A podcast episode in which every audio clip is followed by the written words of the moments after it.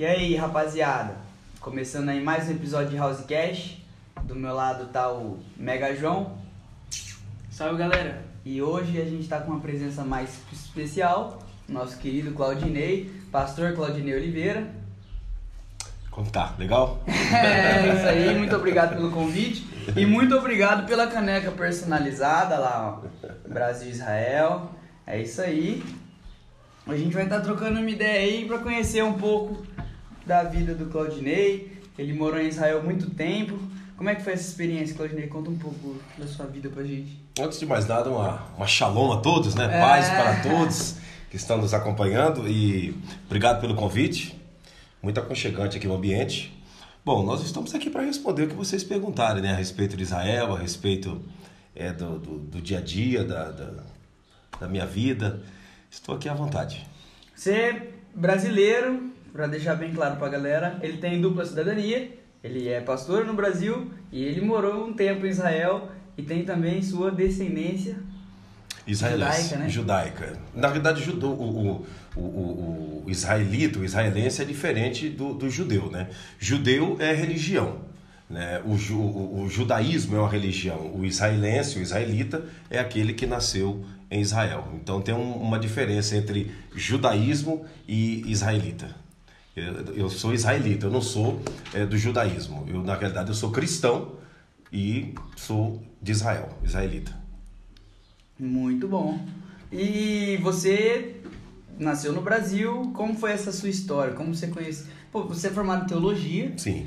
e como você se interessou? Então, eu, eu, eu desde de, de- da minha juventude, eu me, me a- aceitei a Cristo, né? Aceitei a Cristo Jesus, o Evangelho, e me dediquei a- a- ao Evangelho, aos estudos, passei a, a buscar conhecimento, a buscar conhecer tanto a Bíblia como também a parte espiritual. Me formei em teologia no ano de 2001, 2001 me formei em teologia, e no ano de 2018 foi quando eu passei a, a- a ter um contato mais profundo com Israel, quando na ocasião eu estava passando uma luta muito grande na minha vida, uma dificuldade, um problema, problemas que eu estava até com depressão, né?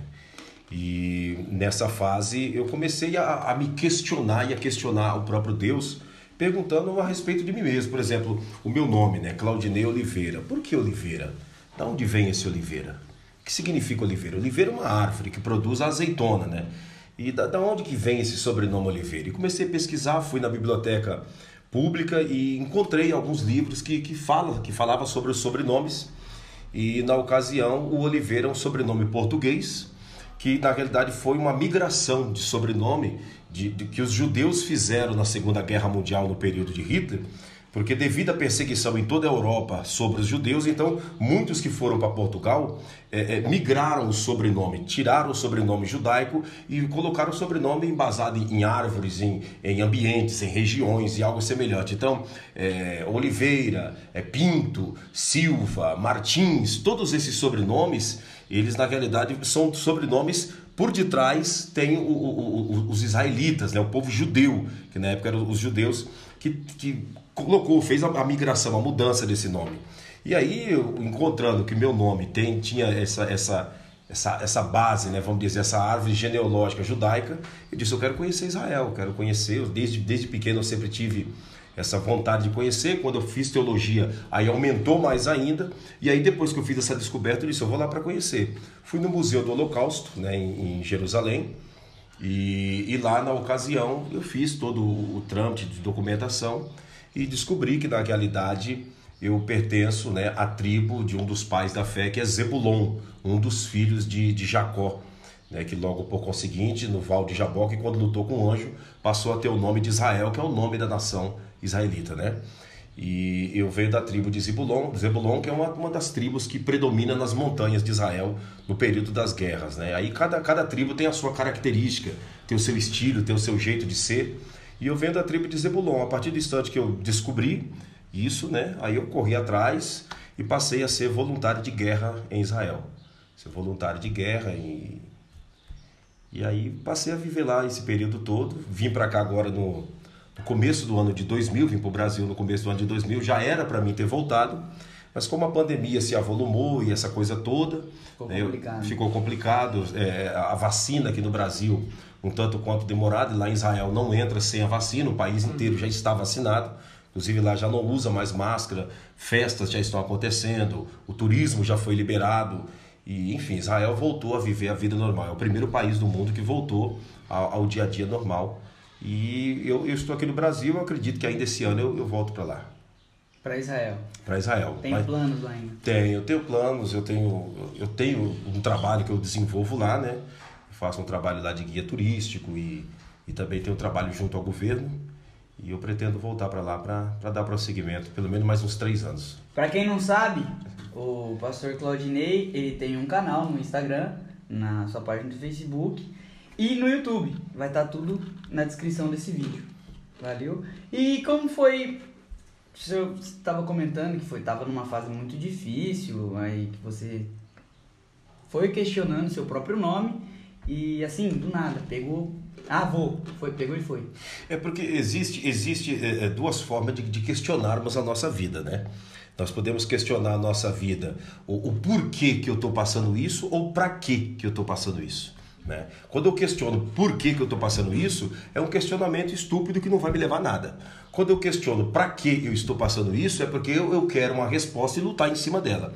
Então eu estava perguntando, para que, que eu estou que, que, para que, que eu- exatamente o meu nome é, é, é, tem Oliveira? Qual, qual a finalidade, qual o fundamento disso?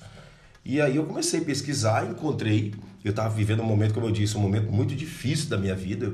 Eu acredito que muitos que estão nos acompanhando nesse momento, e todos vocês que aqui estão, eh, já passaram momentos difíceis e passarão momentos difíceis na vida.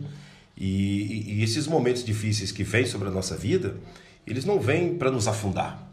Se nós soubermos absorver, nós tiramos grandes experiências e é um, um- um passo atrás que nós damos para dar um impulso mais adiante. Foi o que serviu a minha vida. Eu estava tomando remédio antidepressivo devido ao problema que houve na minha vida sentimental e, e enfim, eu vivendo distante da minha filha, tudo isso causou vários transtornos e eu entrei numa depressão, numa síndrome do pânico profundo. E quando a pessoa está nesse, nesse estágio, ela só quer viver isolada. Mas nesse isolamento eu aproveitei para começar a fazer esses questionamentos a respeito da minha vida, a respeito do meu, do meu, do porquê que eu estava ah, passando por tudo aquilo e qual a finalidade do meu nome e tantos outros questionamentos que eu encontrei a resposta vivendo lá em Israel, sabe? Quando quando você quando você está no, no lugar certo, na hora certa, eh, sabe, com pessoas certas, você descobre muita coisa e eu descobri muitas respostas para para minha vida e para aquilo que eu, que, eu, que eu enfrentei, que foi aquele momento depressivo.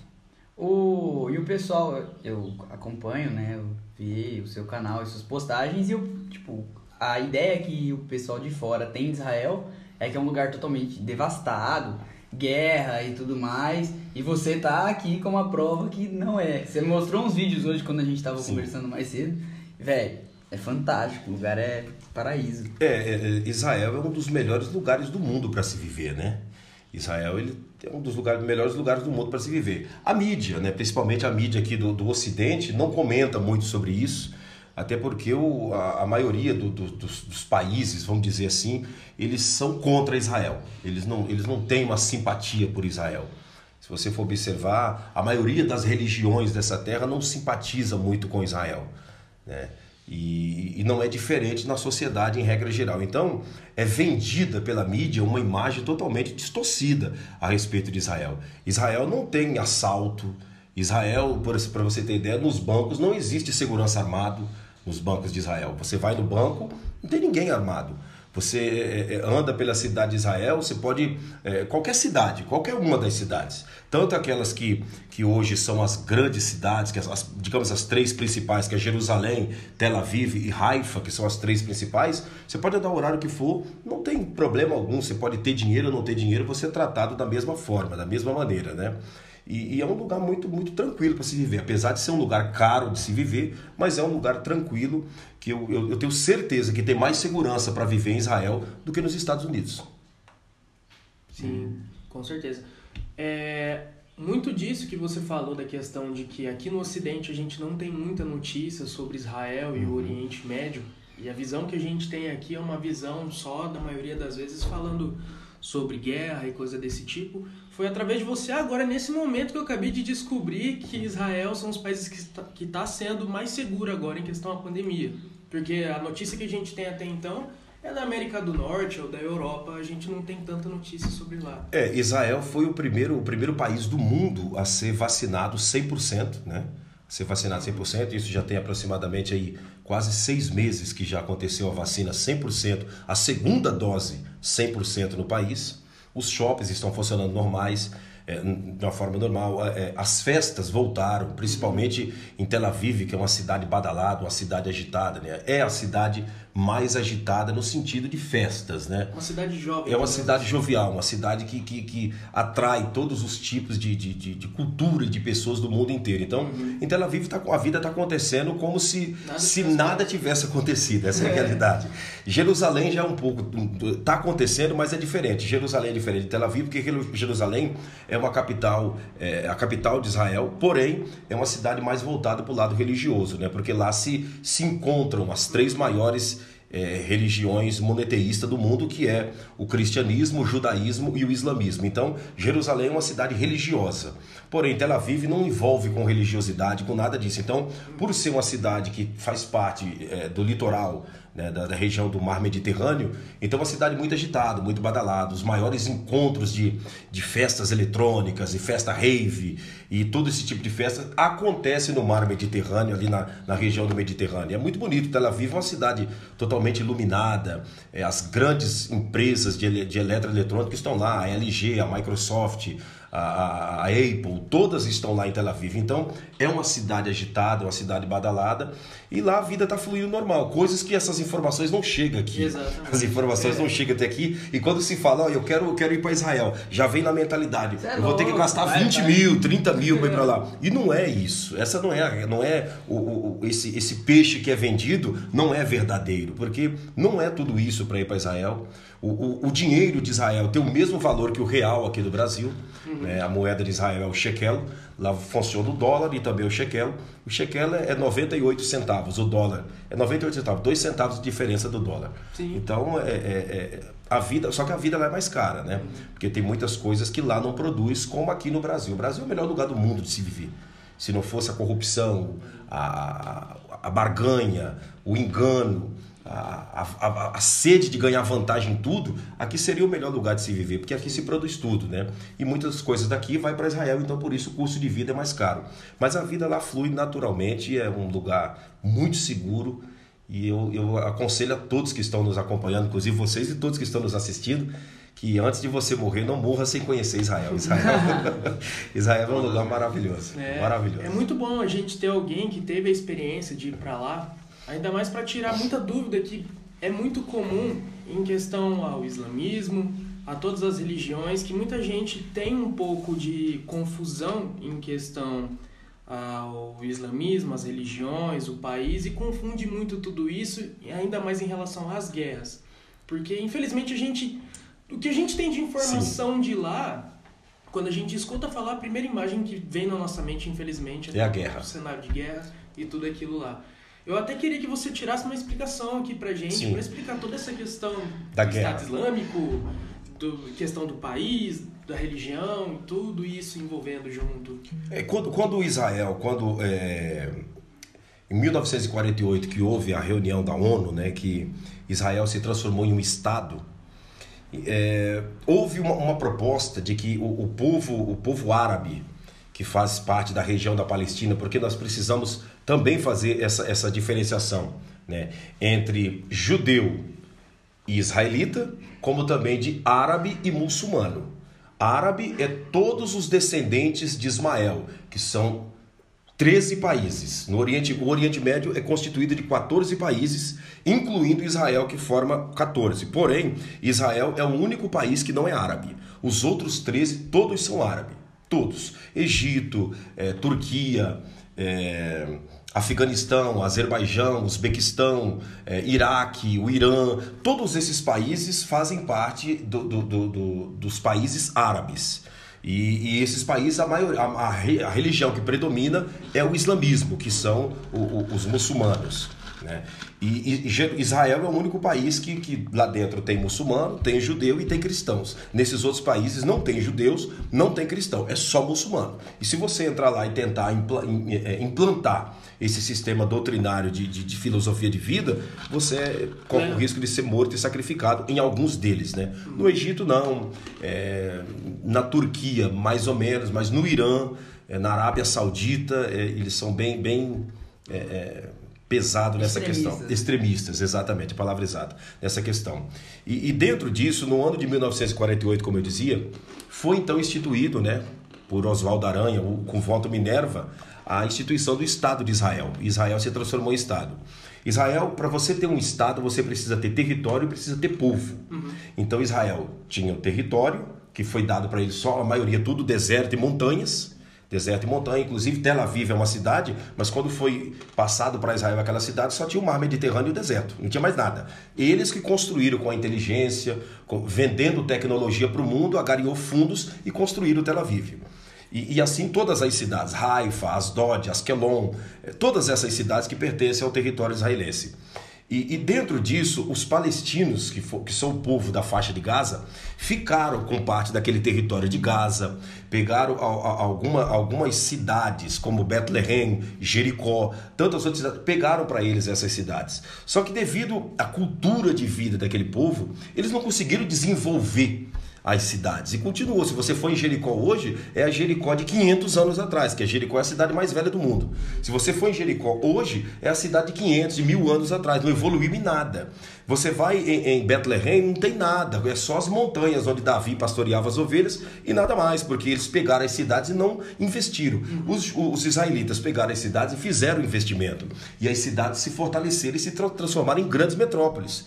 E aí o que, que acontece? Houve há essa guerra, esse desejo de se migrar da faixa de Gaza para dentro das cidades israelenses. As cidades é, árabes, que são as cidades do povo palestino, são cidades muradas. Eles não podem sair de lá de dentro. Por quê? Embora são, tenham o governo pessoal deles lá dentro, muitos são governados pelo Hamas, outros são governados pela Jihad Islâmica, outros são governados pelo, pelo governo de Mahmoud Abbas.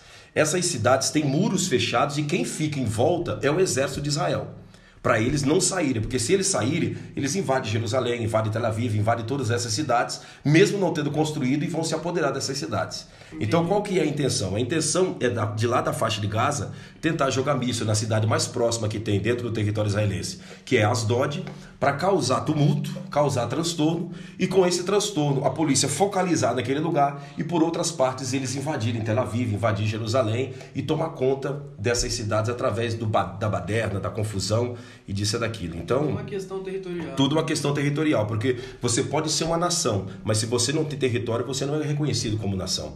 Então, eles têm povos, né, que são os árabes, mas não têm território. Por isso que eles brigam para tentar invadir os territórios do povo do povo do povo judeu e do povo israelita, né? E israelense. Em Israel existe muito de dessa como que eu posso dizer, uma religião querer sobressair sobre a outra ou não, lá é mais tranquilo, as religiões se respeitam. Bom, Onde você viveu, claro. Dentro de Israel, quem manda é o judaísmo.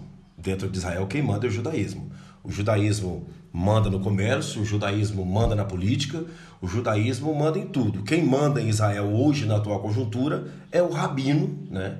É o rabino que comanda o muro das lamentações, né? O rabino, porque os judeus não têm templo, eles uhum. têm algumas mesquitas pequenas, mas não tem é, mesquita não, tem algumas sinagogas. Mesquita é para os árabes. Tem algumas sinagogas pequenas e o muro das lamentações é, é, o referencial. E ali tem um rabino que comanda tudo, que dita regra, que dita a ordem, que, que enfim, que comanda, que, que ordena os feriados, que manda os fiscais conferir, digamos, o comércio, se está abrindo no Shabat, que é o sábado, né, que é o dia do descanso.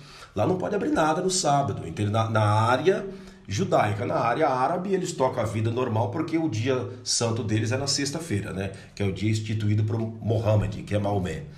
Então, é, lá quem manda é o judaísmo, mas há esse conflito religioso, sim. Cada um dentro da sua área, mas há um conflito religioso, um, um, um conflito, é, vamos dizer, filosófico, né? Da, da, maneira de viver.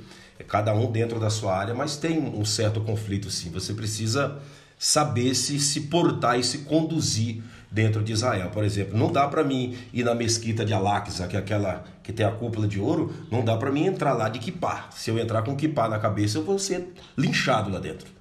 Entende? É, não dá para mim chegar, entende? E entrar dentro do, do, do muro das lamentações usando um turbante. Eu vou ser linchado também. Então, tem esses, esses extremos. Então, você tem que saber andar lá dentro. O mais, o mais aconselhável, digamos, quando vão caravanas do Brasil ou de qualquer país que nós acompanhamos, é você ser neutro.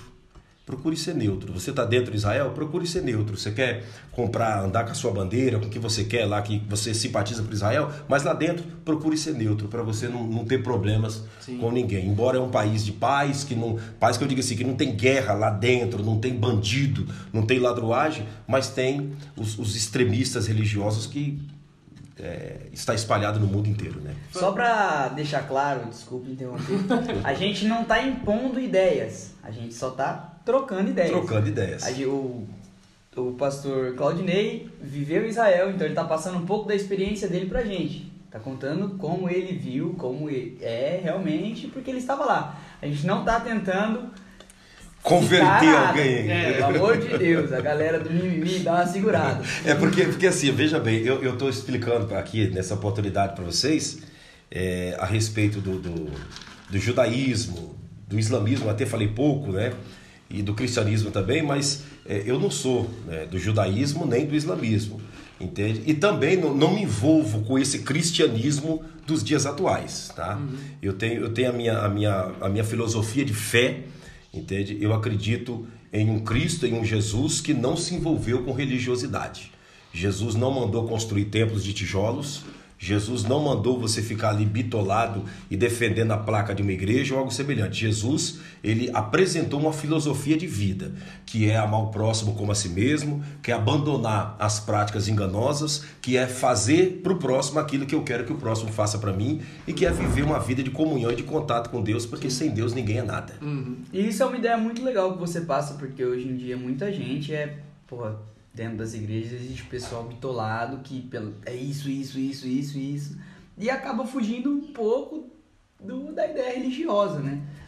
Quem matou Jesus foram os religiosos, né?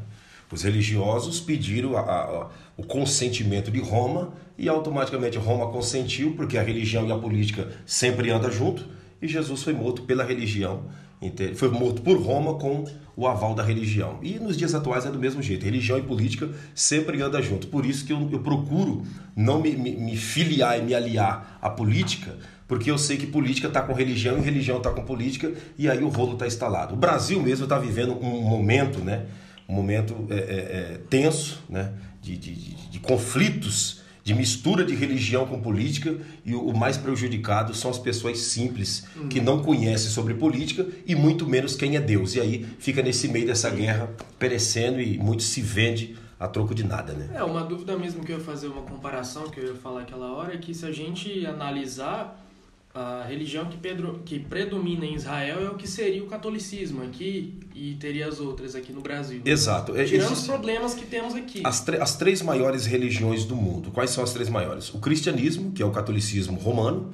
Né? O que, dentro do catolicismo romano vem as ramificações que vem da revolução do, do, do protesto de Martim Lutero, que aí vem os protestantes, que são os evangélicos. Então, os evangélicos estão, vamos dizer assim, no pacote do, do, cristianismo junto com os católicos e essa coisa toda, que é a maior religião do mundo. A segunda maior religião vem o islamismo, que já passou o judaísmo, é o islamismo, e depois vem o judaísmo. E aí as religiões afrodescendentes, é, o, o Krishna e todas as outras religiões, até porque o budismo não é religião, o budismo é uma filosofia de vida. Né? Então, é, é, das religiões, é as três que são as maiores. Lá no, no Ocidente, o que predomina, né, tá, tá, é uma disputa grande, mas o, o Islã lá no Oriente é maior do que o judaísmo. Porque o, o tem 13 países islâmicos, né? uhum. né? então o Islã é maior do que o judaísmo. E aqui no, no, no, no Ocidente, no Oriente é o Islã, aqui no Ocidente o, o, o cristianismo. Dá até para entender como que deve ser ruim a questão de você ser o único entre 13 que tem uma ideologia. Exatamente. Por exemplo, é, é, lá em, em, em Israel, é o único país do Ocidente que você pode fazer uma, festa de música eletrônica para todas as classes de pessoas. Entende? Lá Israel, é, é o único país do Ocidente, do, do Oriente, que você pode é, é, é, pregar em uma praça. Pode pregar em uma praça. Pode pregar qualquer tipo de religião em uma praça. Só em Israel. Qualquer outro país não pode. Em Israel tem a, a, a maior parada LGBTS do mundo, né? É em Israel. pra vocês aí, ó. É, é, é, acontece em Tel Aviv. Em Tel Aviv. Porque para você ver que é um, um, um, um país, né? Um, lugar que tem uma, uma liberalidade grande, né? uhum. né? Se você for fazer um, se você for ver um, homossexual, uma lésbica em qualquer outro país islâmico, eles eles condenam a morte, a forca, né? Eles matam. Então Israel é um país liberal, é um país tranquilo, né? Mas essa imagem não é apresentada para cá. Sim. Essa imagem não é apresentada para cá, é só os mísseis. Inclusive, no ano de 2019, é, dentro de um dia nós fomos bombardeados lá com 700 mísseis que o Hamas lançou. Mas a vida continua normal, as, as praças com as mães, com criança, tudo normal. Nada de anormal. E aqui no Brasil a mídia bombardeando. Olha, Israel está sendo bombardeado, mas não caiu um míssil no território israelense. Entende? Uhum. Porque existe um, um sistema é, antimíssil né, que combate os mísseis inimigos no ar. Né? E, então Israel é um lugar, um lugar fantástico de se viver. É, é muito interessante você viver lá para você estudar como que, esse, que o povo é, é, vive aquela religiosidade, a religião, a forma que eles vivem, a reverência, o temor, o respeito. Se, se, se os cristãos respeitassem a Deus 10% do que os judeus e do que os islâmicos respeitam, a sociedade seria totalmente diferente. Eu não estou dizendo de igreja, eu estou dizendo de respeitar Deus em si mesmo, de, de, de não se enganar, de não passar os outros para trás, de ir lá no mercado e ver uma menina trabalhando no caixa que deu o troco errado porque está cansada e não enfiar no bolso dizendo, ó oh, Deus me deu uma benção. Não, você simplesmente devolver aquele dinheiro e dizer assim, ó, tô aqui moço, isso aqui é teu, não é meu. Traz uma coisa pra gente, Chipa. Com licença. Chipa Fotos, dá um alô pra câmera, Chipa, faz essa merchan. E aí, é isso, é o brabo. Aproveitando que eu tô aqui já, vou fazer uma pergunta Vamos que lá. eu vou deixar no ar, hein? Vou lá. Vou fazer uma pergunta, aproveitar que eu tô, eu tô com a galera. Você quer olhar pra câmera pra perguntar? Vou perguntar, vamos Você vai ficar de costas? Calma aí. Ah, tá, perdão. Tudo um, trabalho Uma questão de tempo. É. Ah, com isso a gente pode constatar que Jesus é maravilhoso, mas o que ferra é o fã-clube, né? Isso. Boa jogada. Vamos lá. Tu falou que lá você trabalha como guia, mas é um guia espiritual ou um guia turístico? Guia como é? turístico. E como, como que é esses picos que você leva os, a galera? Guia turístico, por exemplo, dentro de, de, desse trabalho de guia turístico, obrigado pela pergunta. dentro desse trabalho de guia turístico, é, se você conseguir, é, é, quando, quando, não, obrigado. Quando, nós, quando você vai do, do Brasil, de qualquer país, se você quer conhecer Israel em três dias, você precisa de um carro. Você loca, loca um carro e, e, automaticamente você faz um trabalho de guia junto com essas pessoas, mostrando tudo. Com três dias bem corrido, você consegue mostrar pelo menos 70% de Israel. Porque Israel, ele, o país de Israel, ele é três vezes menor do que o menor estado do Brasil, que é o Sergipe. Caramba. O menor estado do Brasil é o Sergipe. Né? E Israel, é, é, Sergipe dá três de Israel. Caramba. É muito pequeno. Então, é, Israel mais, é mais ou menos, o, o, país de Israel é mais ou menos do tamanho da Grande São Paulo.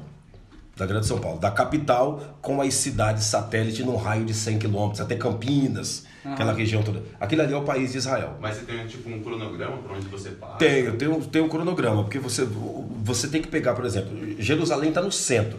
Sim. Jerusalém está no centro. Então, ou você sai para o norte ou você sai para o sul.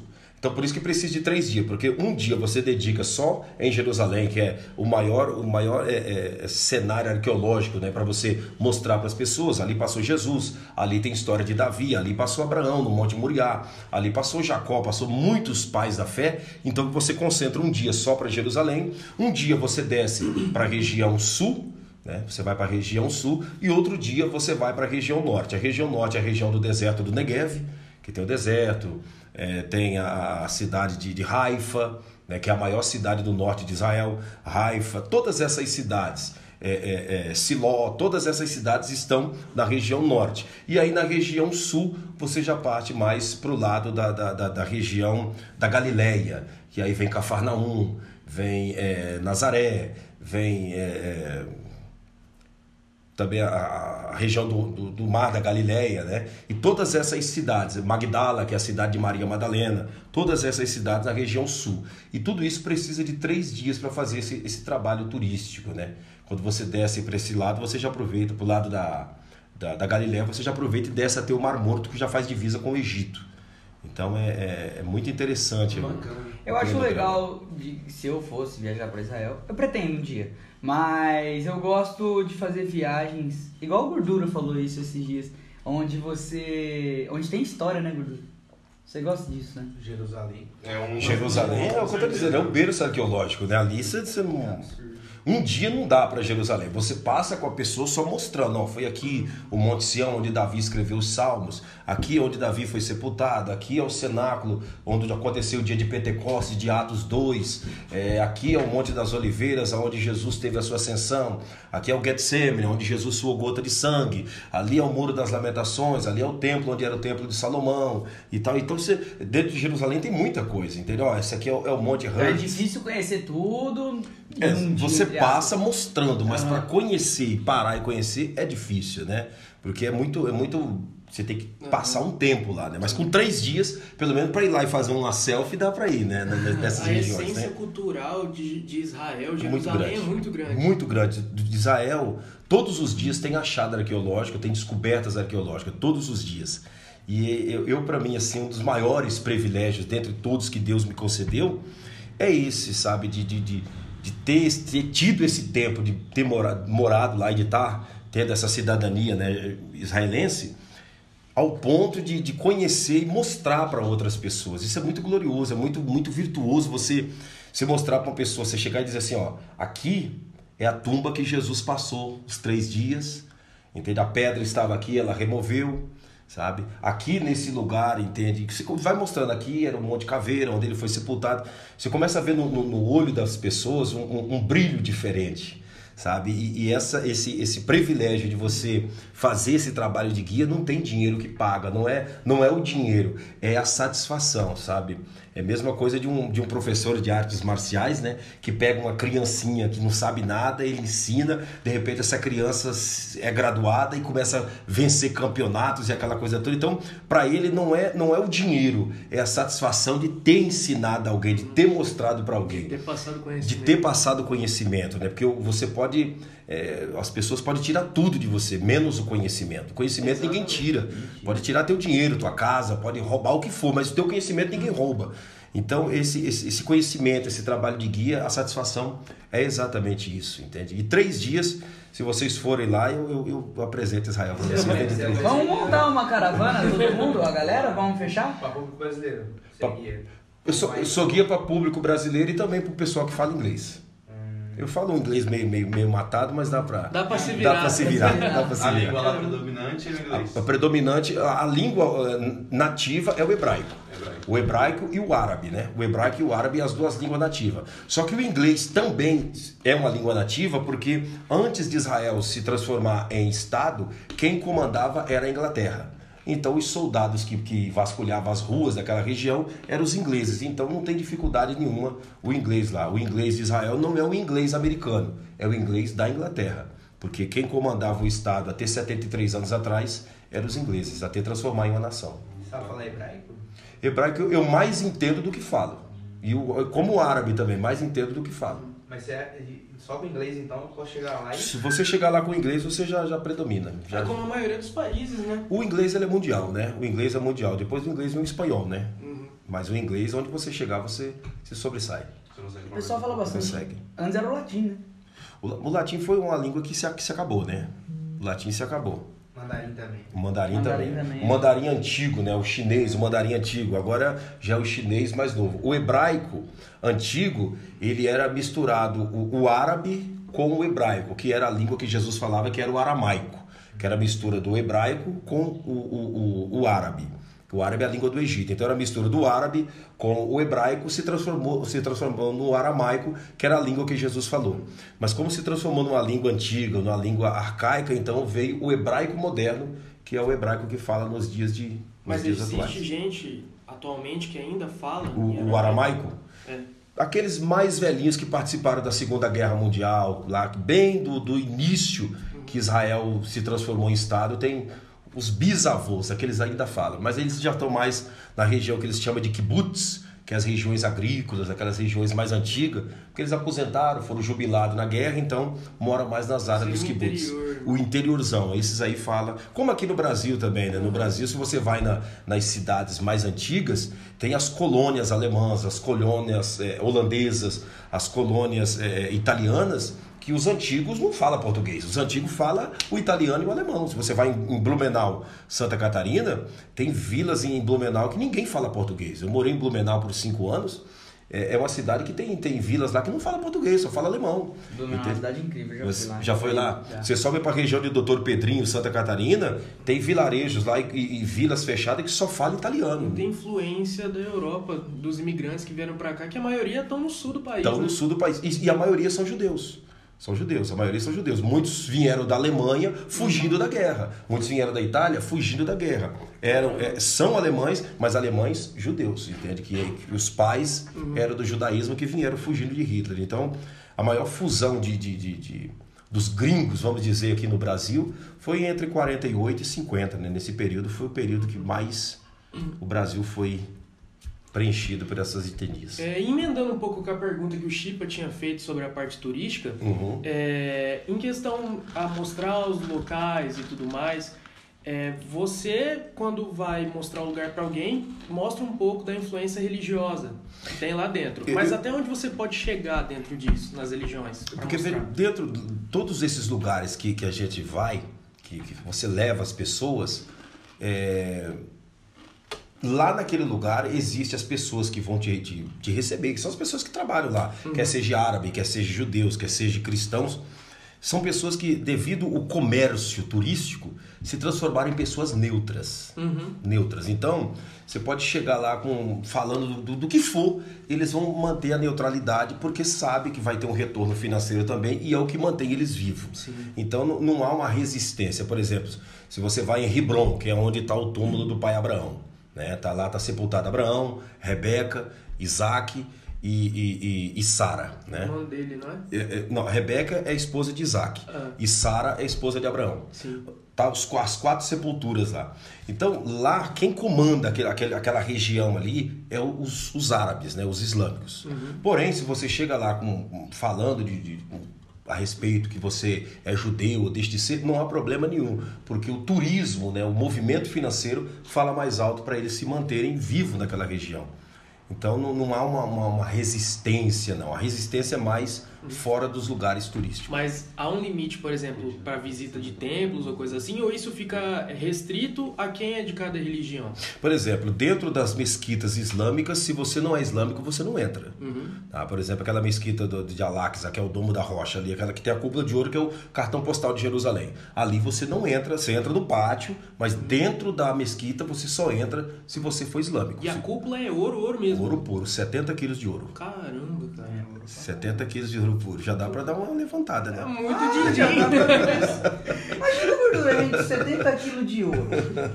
O estúdio que a gente ia montar, Coisa linda, hein? de quatro andar, uma garagem repleta de Rolls Royce.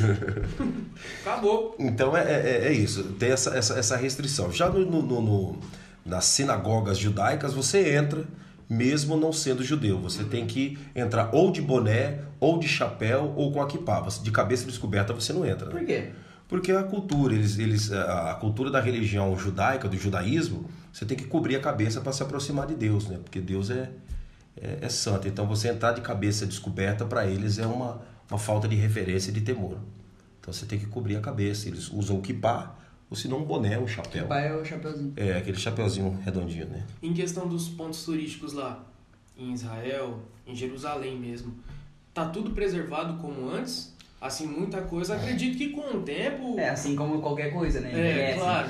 Mas principalmente as partes, por exemplo, os montes, Ó, e- lugares assim. Israel, Isa- é, Jerusalém foi invadida 73 vezes. Cara, Nossa, 73 vezes. não tá tudo preservado. 73 vezes. Jerusalém tem 3.500 anos. Né? Ela, ela é uma cidade que o primeiro nome que ela que tem, que aparece ela na Bíblia é Salém, que é a cidade de Melquisedeque que Abraão apresentou um sacrifício a ele, né? que era rei de Salém. Melquisedeque é rei de Salém. Então, Salém quer dizer terra de paz, e Jerusalém significa terra de paz. Então, foi invadida 73 vezes. Hoje, a, a, Jerusalém atual, a Jerusalém atual, ela está 25 metros acima da primeira Jerusalém. Porque conforme iam, foram invadindo, iam derrubando os muros, derrubando as cidades, e o pessoal ia construindo em cima, construindo em cima. Então, a, cidade, a Jerusalém atual está 25 metros acima da primeira Jerusalém, que é a Jerusalém, vamos dizer, da época de Jesus.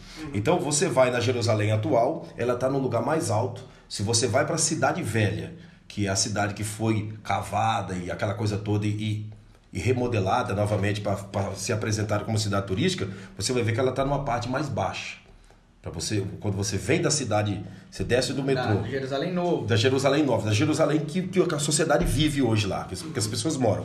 Você desce do metrô e você entra pelo, pelo Jaffa Gates, que é o portão principal, né, que é a porta, a famosa porta formosa, a porta dourada, que estava o paralítico que Pedro e João orou e ele andou, aquela coisa toda. Quando você entra por aquela porta, você começa a perceber que você está descendo. Você está descendo, você vai descendo. Tem um declínio. Por quê? Porque a cidade está lá embaixo. A Nova Jerusalém foi construída acima, em cima das, das ruínas das, da, da cidade, das cidades antigas que eram que foram destruídas. Agora a cidade velha está intacta. Você vai lá na cidade velha está intacta. A casa de Davi está intacta, né? Caraca, a casa de Davi está tá intacta. É, é, o templo de Salomão, você chegou a ter ver os o vídeo, né? que eu Sim, mostrei. sim. Tem as ruínas lá, mas você consegue decifrar onde é a escadaria. Você consegue ver tudo naturalmente. imaginar. Consegue imaginar. A, a- a- o, o muro das lamentações é parte do paredão do templo, que era o templo de Salomão. Então, do, do muro das lamentações, pega toda aquela área que está a mesquita de, de Al-Aqsa, né? Que é a mesquita do Dom da Rocha, e pega toda aquela área. Então, é uma, uma área grande. Mas dá para você decifrar bem a cidade. O Monte das Oliveiras está normal. É, o, o- Vale do Cedro, onde Judas Iscariote se enforcou, está normal. O, o Getsemane, onde Jesus suou gota de sangue, normal. Tá tudo normal, porque já é uma parte mais baixa, né? Que tá tudo Ah, intacto. eu posso estar falando besteira também, mas em questão geográfica tem muita questão do local onde fica, às vezes o deserto, movimentação da areia e tudo mais, acaba erguendo um pouco Sem dúvida, sem dúvida. em cima. Posso estar muito louco do que eu tô falando, Não, mas não, não, não é, não é loucura da sua parte. É- essa é a realidade. Venta muito Israel e vem muita areia do deserto. Mas a ponto de subir uma cidade? Não, não- de subir uma cidade não, mas que com o passar dos anos, Jerusalém tem 3.500 anos. é, vai Ah, é mudando todo tempo. o vai, nível. vai mudando, vai, vai mudando o nível da cidade. Uhum. Vai mudando. E lá, como no, no deserto do Saara, tem aquela questão de ser um calor do caramba de dia e a noite frio? Ou Tem. O, o, dese- o deserto do Negev, durante, durante o dia, pega até 48 graus. Tá. Ah, 48 hoje graus. tá, hoje tá quente. Imagina Só 48 que, graus. só que é 48 graus lá, que se você usar a roupa certa, a roupa adequada, se transforma em 22 graus aqui do Brasil. É, que você tava até explicando que a, a diferença de calor aqui e de calor lá É, é, é. quanto mais roupa, mais fresco, né? É, porque aqui, o, o calor que, que acontece aqui no Ocidente é um calor que tem umidade do ar, umidade relativa do ar. Então, o que, que acontece? Você, é, é, é, tá, por exemplo, hoje que nós estamos aqui, a gente está sentindo calor, essa coisa escaldante, essa coisa, sabe, Abafada. abafada. Abafada. Mas por quê? Por, por causa da, da umidade relativa do ar, igual a panela de pressão. Panela de pressão, você coloca a mão em cima, está subindo aquele vapor e, e você sente aquela quintura que chega a te queimar. Assim é aqui. A quintura vem e a umidade relativa do ar forma esse vapor quente que deixa o clima ruim e quanto menos roupa, melhor a gente se sente. Lá não, lá o calor é seco, não tem umidade do ar. A umidade relativa do ar no deserto do Negev é zero. Sabe, Jerusalém é deserto, todo Israel é deserto. Então não tem umidade relativa do ar, é um, é um calor seco, não é um calor úmido. Então, é, quando o vento bate, se você tiver desprovido de roupa, em vez daquele vento te refrescar, ele te desidrata. Se você tiver sem roupa. Então, se você passa um dia, eh, meia hora, 40 minutos caminhando no deserto com a roupa leve como nós estamos, você cai na areia desidratado, tendo vertigem. Entende? Começando a ver miragem na tua frente, porque ele rouba toda a tua. A tua, a tua... É por isso que em diversos filmes, né? Você a vê miragem. Não, não, também, mas a galera que nem ah, como castigo, joga os caras sem roupa no deserto. Sem roupa no deserto, é, você jogou pra matar. Você não precisa de mais nada, não precisa nem bater na pessoa, só jogar sem roupa. Porque ela vai se desidratar, porque é por causa da, da quintura. Então, qual é o, a- o método que é usado no deserto? você sempre usar uma camiseta por baixo, quando você vai fazer o trabalho de guia, levar o pessoal até o Mar, o mar Morto, até o, o, o deserto do Negev, até a cidade de Beersheba, todas essas cidades, você já avisa o pessoal, olha, vocês vão com a camiseta por baixo e também coloque-se de preferência uma camisa de manga comprida, uma jaqueta, Jaqueta. um moletom, entende? Alguma roupa quente por cima. Se não tiver nada, se envolva com um lençol, entende? Cubra tudo, só deixa o rosto de fora, entende? Se, se for é, de preferência, para você não desidratar. Porque quanto mais roupa você tem, mais fresco o teu corpo fica, a tua, a tua sensação térmica fica mais, mais aconchegante, mais, mais bacana, entendeu? Eu até mostrei pro, Mostrou. pro Orlando um vídeo, né? De camiseta e com mais uma camisa grossa por cima, trabalhando no deserto do Negev, E, né? e- e lá os tecidos de roupa são mais grossos justamente mais grossos, isso, né? mais grossos, entende? É, é- é a flanela, né? A flanela é, aquela, aquela grossa, aquela flanela grossa. É o que mais é usado lá, entende? Você vê que o pessoal, os beduínos que moram no deserto, usam aquele vestidão e turbante e tudo para conseguir aguentar, porque senão você, você desidrata e morre. E a desidratação lá não é aquela coisa de você começar a sentir canseira, não. É uma coisa repentina que quando você vê, você já, Já, Já tá, tá seco. desidratado. já tá desidratado, já tá seco, já tá tendo vertigem, já tá tendo alucinações, aquela coisa terrível. Só que e dessa questão de miragem que muitas vezes a pessoa vê quando tá no deserto, como tem relato, como mostra em filme, etc. Não existe a menor possibilidade de ter, tipo, Um oásis, um oásis no do- meio do deserto. nada. Um oásis no meio do deserto não existe, né? Não, não existe oásis no meio do deserto. Existe miragem, a pessoa, da pessoa ver miragem, porque quando você está morrendo de sede, quando você está no meio do deserto, quando você olha assim, não, não morrendo de sede, mas quando você olha no sol quente, a areia parece que é um rio, porque ela brilha. É, e Representa que é um rio, e mais a onda, a onda de calor, então parece que as águas estão mexendo. Mas é Uhum. tudo alucinação da cabeça da pessoa. E a questão da água potável de lá? A água potável, Israel faz um trabalho de purificação de água, né?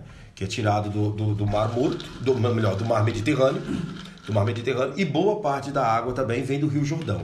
Então Israel tem, tem um, um Rio Jordão que corta por dentro do país, que é a maior fonte de água potável do, do, do país, é o Rio Jordão. Dali os kibbutz tiram água para suas plantações, né, que faz a irrigação artificial, aquela coisa toda, e a, a boa parte das cidades que são as maiores, como Tel Aviv, é, Askelon, essas cidades, eles usam a água do mar Mediterrâneo né, e faz a, a- a- Eles tiram o sal. Dessalinização. Diz, palavra difícil, hein? e, e- e usa essa água. Você sente que ela é meio que um, um pouquinho saloba, né? Pra você beber mesmo, é melhor você comprar água de garrafinha, que não é tão barato lá.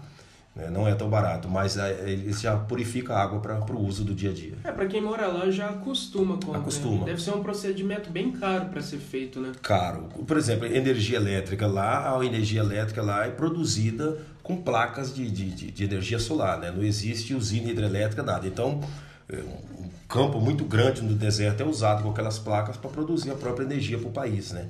Para não precisar comprar energia de país nenhum, então eles produzem a própria energia, purifica a sua própria água, a plantação de legumes e verdura eles mesmos fazem no deserto, né? E exportam alguns sucos, né? Principalmente a tâmara, é, pepino, tomate, esses, esses tipos de, de frutos eles, eles exportam. E antes de você- no deserto, ela não leva mais água com problema de irrigação? É que Israel, um Israel, maior. Israel é, um, é um- é um mistério isso daí, porque se você for observar, eles, eles fazem a irriga- irrigação artificial próximo da região do Rio Jordão, então faz a irrigação artificial e planta as suas plantações, faz as estufas, e lá o, o, o, o tomate que dá em Israel, vou falar para vocês, vocês vão achar que eu estou aumentando, né? Mas eu posso até mostrar fotos em outra oportunidade. O tomate que dá em Israel, ele dá mais ou menos desse tamanho, assim, quase o tamanho de uma bola de futebol de salão. Nossa! É, o limão que dá lá é do tamanho de uma bola de jogar futebol. Então, para uma bola de futebol, um gomo de limão você faz um suco para todos nós tomar. Ah, é conversa. Não é conversa, eu mostro fotos, entende? Eu tava lá, eu tomei o suco. Eu, eu vivi lá, né? Eu, eu, eu, como diz, eu sou de lá, né? Então eu eu tô falando do que eu vivo. A produção do que produz lá é grande demais, é uma coisa assim absurda. Cenouras gigantes, entende? Tudo muito grande. Só, só o que não produz lá é carne, né? Que aí vem daqui do vai daqui do Ocidente, é muito caro. Um quilo de colchão duro lá em Israel tá 139 reais. Um quilo de colchão duro, 139 reais. Um frango. Para, imagina um, a picanha, um, mano. Um frango, tá, picanha não vai pra lá. Não vai, não, chega. Não chega. Muito dinheiro, tá ligado? Carne nobre não chega lá. Não, então. não chega, não chega. A carne mais nobre que tem lá é uma carne que eles chamam de entrecote lá. O nome é entrecote, que aqui é o coxão mole. Entende? Coxão mole. É a melhor carne de É a Israel. melhor carne de Israel, coxão mole.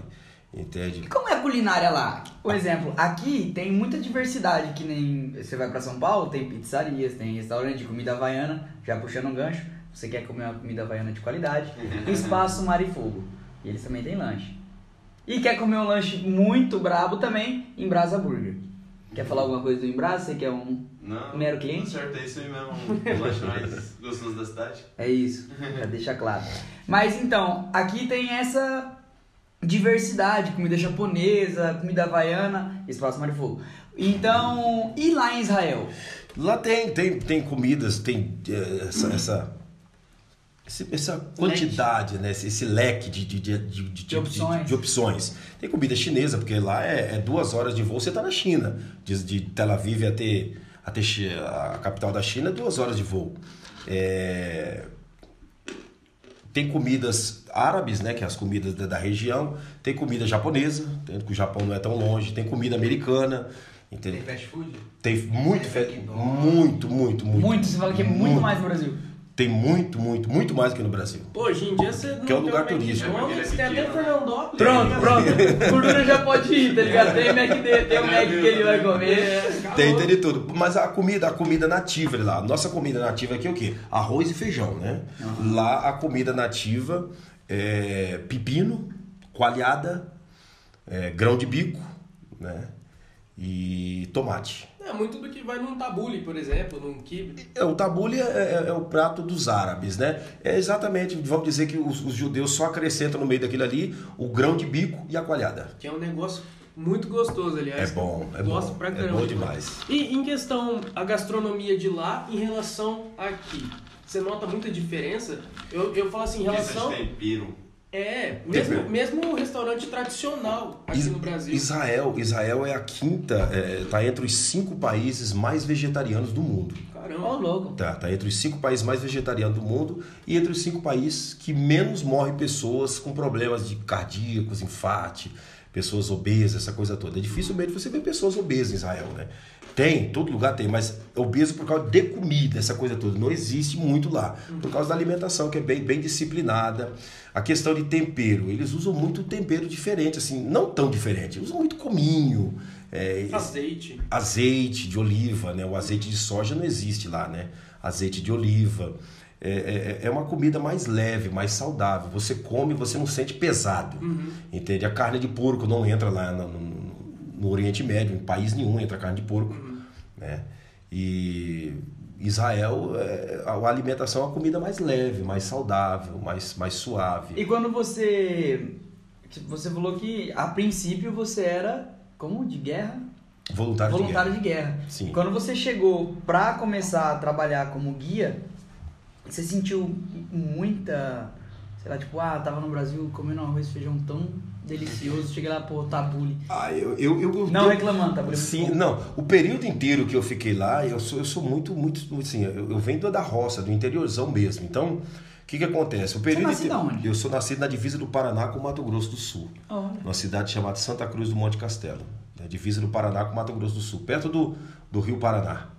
né? E eu sou acostumado a comer arroz, feijão, farinha. Farinha também não tem em Israel, não existe farinha de mandioca. Sentiu muita falta? Muita Não. falta. Então, que... Muito, absurdo. muito, muito. Então, o que que acontece? É, eu, eu- sempre juntava, fazia o meu, o meu, as minhas interas, as minhas economias, para na sexta-feira, antes do comércio fechar, que o comércio lá fecha meio-dia na sexta-feira.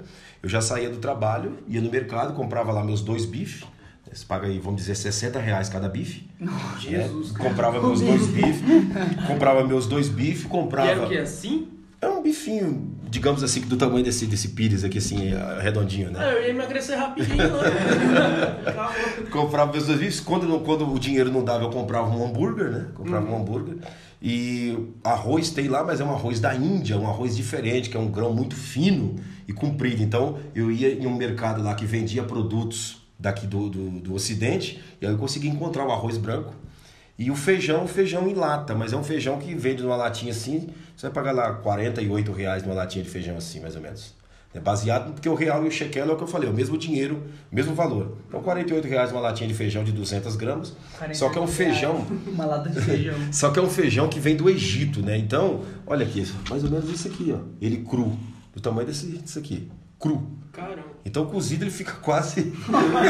Ele incha. ele incha, Você fica gigante. o feijão na O feijão era o bife. O bife, 4, quatro gramas de feijão, você já, já, já, já, é o suficiente. alimentado. Era, era, era o que eu fazia no final de semana. Então eu fazia um bife, é, é, arroz e feijão.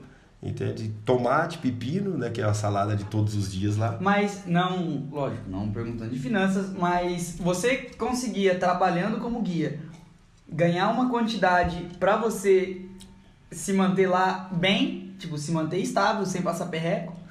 Veja bem, eu, lá, por eu, por eu ter esse, esse- por eu trabalhar no governo, então eu não pagava aluguel.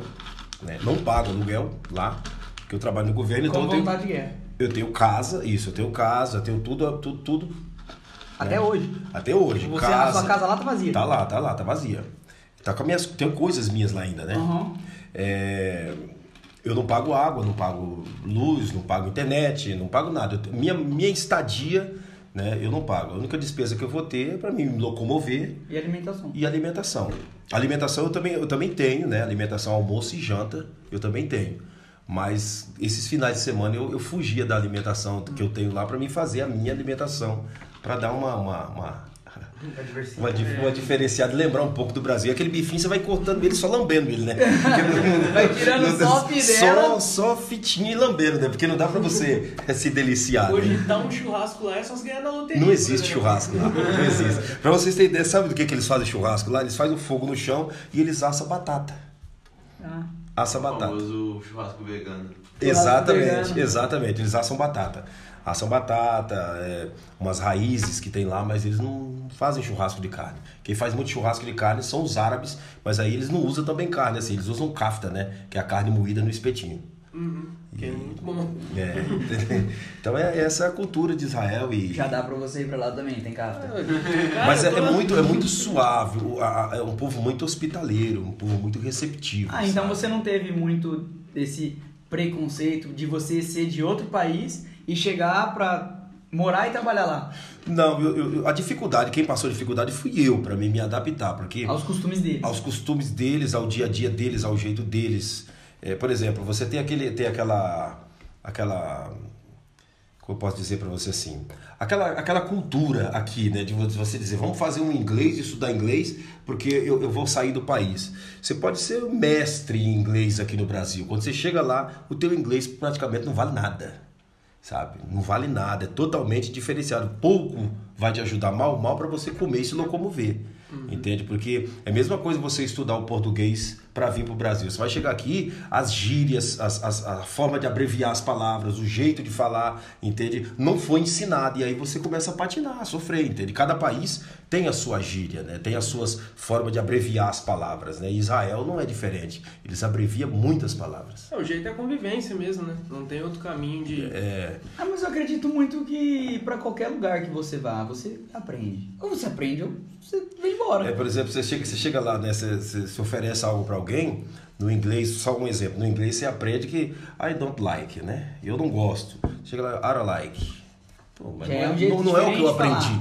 O que, que é isso? I don't like. I don't like não é I don't like, é I don't like. Mas o que, que é isso? É eu não gosto. Então, essas, essas abreviaturas, esse ajuntar de palavras é, é o que dificulta isso aí. Deixa você um tanto quanto ansioso, agoniado. Por que que esse cara tá falando? E agora? Será que eu não vou perder meu trabalho aqui agora com essa? Tá? E você vai se. Não consigo falar que eu não gosto. Exatamente. Mas assim, com o passar dos dias, você vai aprendendo, né? Você vai, você vai se desenvolvendo. E Né? fugindo um pouco do assunto Israel, você, formado em teologia, como surgiu esse interesse? Tipo, ah, vou me formar em teologia. Vou estudar teologia. A, a- a- É muito tempo de curso? Como funciona? a teologia, a palavra teologia quer dizer tel, quer dizer Deus. Logia, estudo. Estudo sobre Deus, teologia. É, a teologia, ela é quatro anos e mais um, né? Que, que, que, digamos, é o pós que forma, que dá o total de cinco anos.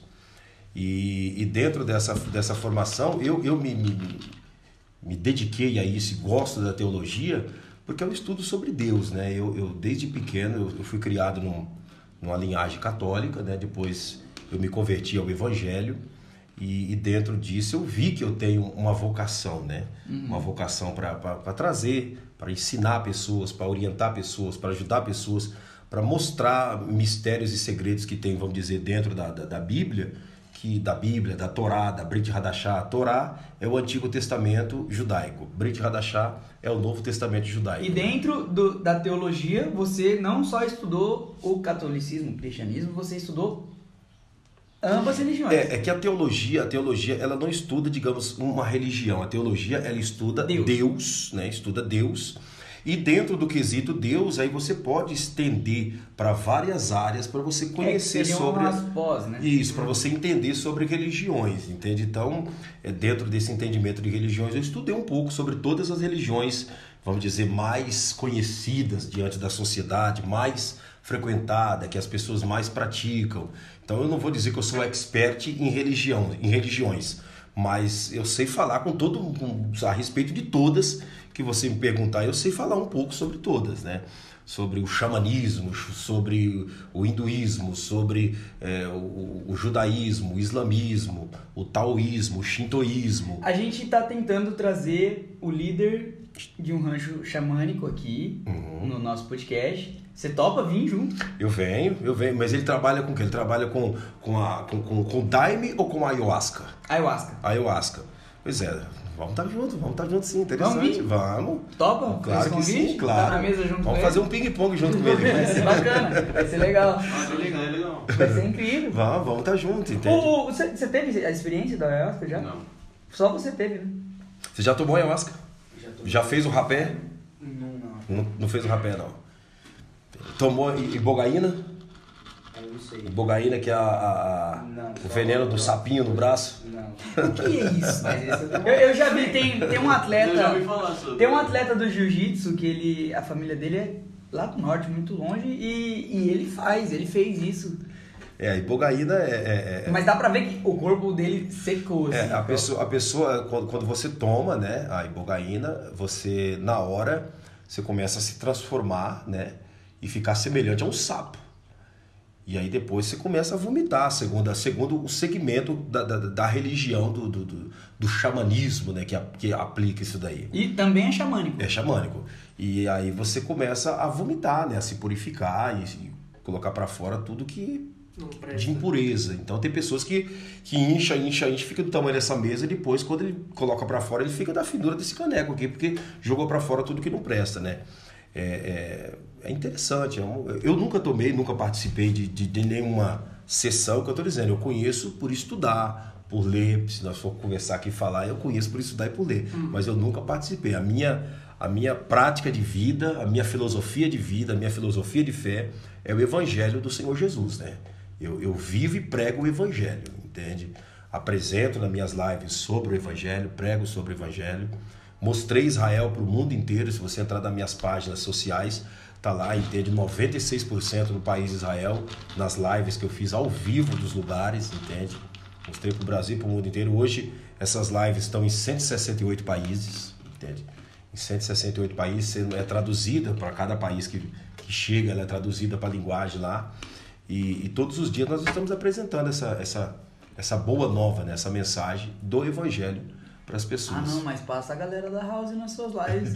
Imagina a House em 170 países. Vamos sim, essa, essa, essa, essa- 80 pessoas a gente já tá estourando, imagina pra 170 países. Essa nossa participação aqui mesmo, com certeza nós vamos estar é, direcionando para esses países, principalmente por Oriente Médio, que tem muita gente que nos assiste diariamente e chega lá com um tradutor, né? Um tradutor que eles bem. E você sendo essa imagem mostrando Israel, você como pastor Claudinei, é, o pessoal assiste, gosta de ver seu conteúdo. Então você tem seus fãs, entre aspas.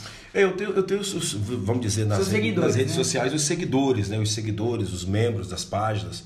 Eu tenho hoje nove páginas no Facebook, tenho o canal do YouTube, tenho o perfil do Instagram, tenho o Twitter, tem um pessoal que trabalha fazendo um suporte, né? Que trabalha no suporte, atendendo as pessoas através do WhatsApp, através de um grupo de WhatsApp. Né? Tem, tem mulheres que trabalham, pessoas que Você tem trabalham. uma equipe. Tem uma equipe que dá esse suporte 24 horas. Então, é, recebe ligações, mensagens do mundo inteiro de- dentro desse, desse, desse leque de, de, de plataformas, né? E eles dão o atendimento que for preciso.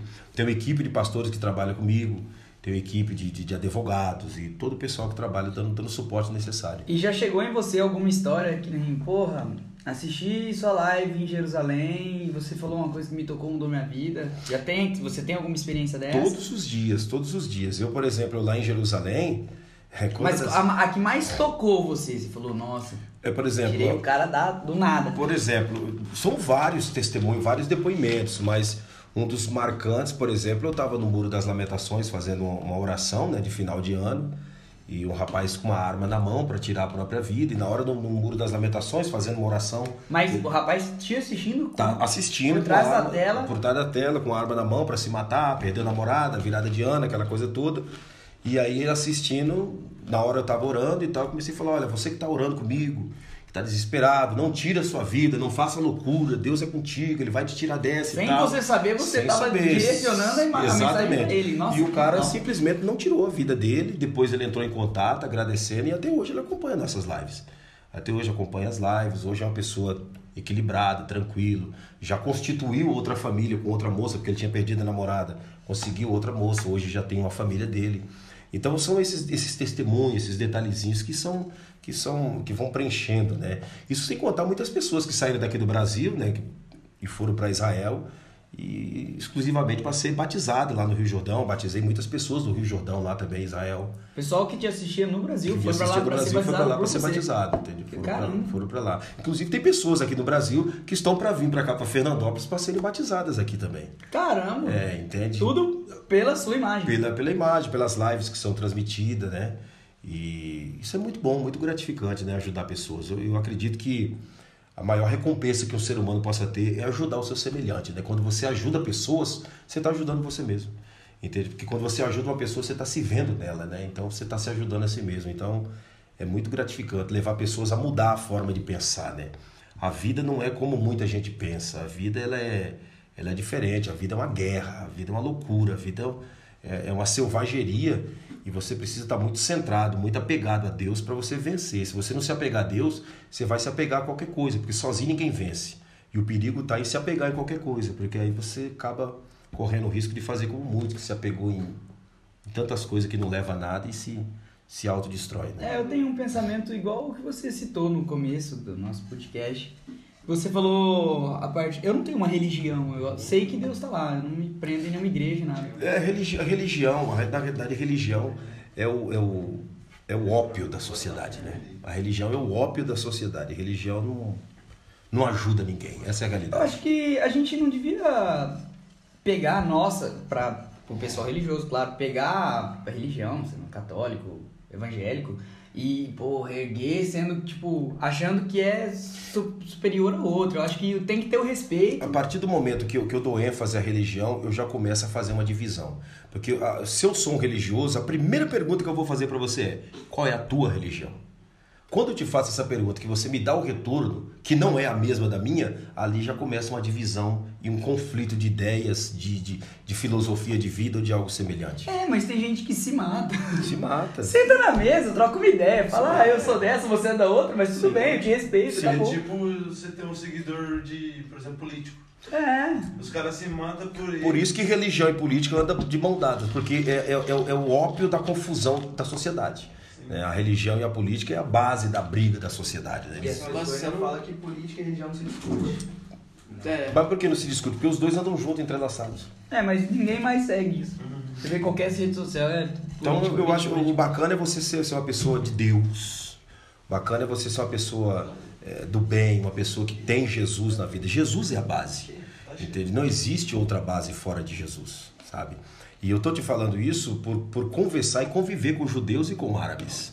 Né? Judeus, eles chamam Jesus de Yeshua e os árabes chamam Jesus de Issa. Então, eles mesmos sabem que Jesus passou pela terra, que ele viveu, que ele foi o divisor de águas da sociedade, que ele é o marco zero da sociedade, ele é o princípio e o fim. Todo mundo sabe disso. Então, é, é uma estupidez você, você ignorar a pessoa de Jesus com tudo que ele foi. Não tem como um, um, uma mentira perdurar por tanto tempo, mudando, passando de gerações em gerações. E como foi essa convivência? Que nem Com como quando você chegou lá, você não era judeu, você não era. É, igual você falou, você chegou Israelita, neutro sabendo israelita. que tinha que ser neutro. Né? Eu, quando cheguei lá dentro do, do, de ser israelita, eu, eu recebi convites para mim entrar, no, me converter ao judaísmo e recebi convite para mim para o islamismo. Mas eu apresentei a minha filosofia. Eu falei, nem o judaísmo e nem o, islamismo vai servirá para mim. Eu quero continuar na minha crença em Jesus. Entende? E eles respeitaram, entende? Respeitaram, não, não me forçaram a nada. É isso, todo mundo que... Galera que tá assistindo, segue isso. É, é isso, entende? E você vê, eu, eu- há quanto tempo nós estamos convivendo juntos, né? E, e- e eu, não, eu não forço a barra, eu nunca forcei a barra. A gente se encontra e tal, conversando. E a gente poucas vezes conversou Sim, sobre isso. Sim, né? eu, Quer uma poucas água? eu, eu vou aceito. Água é A vez que a gente conversou e acabou tocando no assunto, Já deu certo eu de- de- fiz de o, combinar o o- convite para você vir no podcast. Exato. Agradecendo a Sim. sua presença. Obrigado, eu que agradeço o convite. Eu que agradeço o convite. E é isso, a vida é isso. A vida é isso. Ao sair daqui, entende? independente de, de religião, o, objetivo é, é a tua pessoa, é a tua pessoa, é a sua pessoa. Dentro disso, o que eu puder fazer para ajudar, conta comigo. É, Eu vou fazer uma pergunta agora que eu- é o que eu tenho pra falar, porque eu fico muito indignado com essas coisas e mas não querendo impor nada, respeitando a galera, com certeza. Mas o que, que você acha desse do pessoal que é religioso, é, que tem uma visão errada do pessoal de fora? Um exemplo, é, ver a nossa galera ver, pô, tatuagem, não, ele é um marginal. Ver o cara que tá começando a cantar funk, não, vamos descriminalizar ele. O que, que você tem esse pensamento? Porque às vezes nem todo funkeiro é um noia, nem todo cara que faz trap é maconheiro. Então, é, essa visão errada, não só das religiões, mas de todas as pessoas, mas a, a religião, tem religiões que implicam mais, né? É que a sociedade, a sociedade, ela, ela por, por ser uma sociedade que valoriza as pessoas pelo que tem e não pelo que é, a sociedade então criou um rótulo, né? Criou um rótulo e um padrão de beleza, um padrão de pessoas aceitas e não aceitas, um padrão de pessoas que é boa e as que não são boas. Então o que, que acontece? Esse rótulo que foi criado dentro da, da- dessa sociedade que te avalia pelo que você tem e não pelo que você é, esse, esse, esse padrão, esse rótulo que foi criado, ele, ele julga muitas pessoas. E Jesus não veio julgando. Entende? Jesus, ele, ele, em momento algum na face da terra, ele julgou. Entende? Em momento algum ele condenou, em momento algum ele apontou ou deixou de apontar. Esse trabalho, quem sempre fez foram os religiosos. Jesus não fez esse trabalho de apontar, de julgar, de condenar, de, pegar pedras para matar quem estava no pecado, não. Quem fez isso foram os religiosos. O trabalho de Jesus foi compreender, passar uma mensagem direta de Deus para abrir a mentalidade e a visão das pessoas de que a vida não acaba aqui nessa terra. tá? A vida não acaba aqui. Essa foi a mensagem que Jesus passou. E independente de quem, de- do que você entende, vem estar me apresentando fisicamente, se você tem uma tatuagem não tem, se você entende tem o cabelo comprido não tem, se você é preto, branco, amarelo, se você tem barba não tem isso aquilo, não interessa. Dentro dessa carcaça existe uma alma de um ser humano bom. Entende? Por mais que você esteja fazendo coisas ruins, mas você é bom. Você está fazendo ruim por alguma influência, mas você é bom. Não existe ser humano ruim. Existe ser humanos influenciado por forças malignas. Mas o ser humano em si, ele não é mau. Eu já, eu, eu tiro, eu fiz essa pergunta porque já acontece, já teve uma, um momento que é até cômico, né? Que a gente, que eu escutava quando eu era mais novo, aquela banda ali, Linkin Park, Charlie Brown Jr. E um dia eu cheguei numa das minhas aulas de catequese, eu era muito novo, devia ter uns 12 anos. A gente fez junto, né? Acho que sim. Faz tanto tempo que eu nem lembro mais. Aí, ó. O uso de entorpecentes pode prejudicar perca de memória. Mas eu cheguei no padre e virei e falei: Ah, eu gosto muito de certa banda e ele toca um estilo musical que é esse.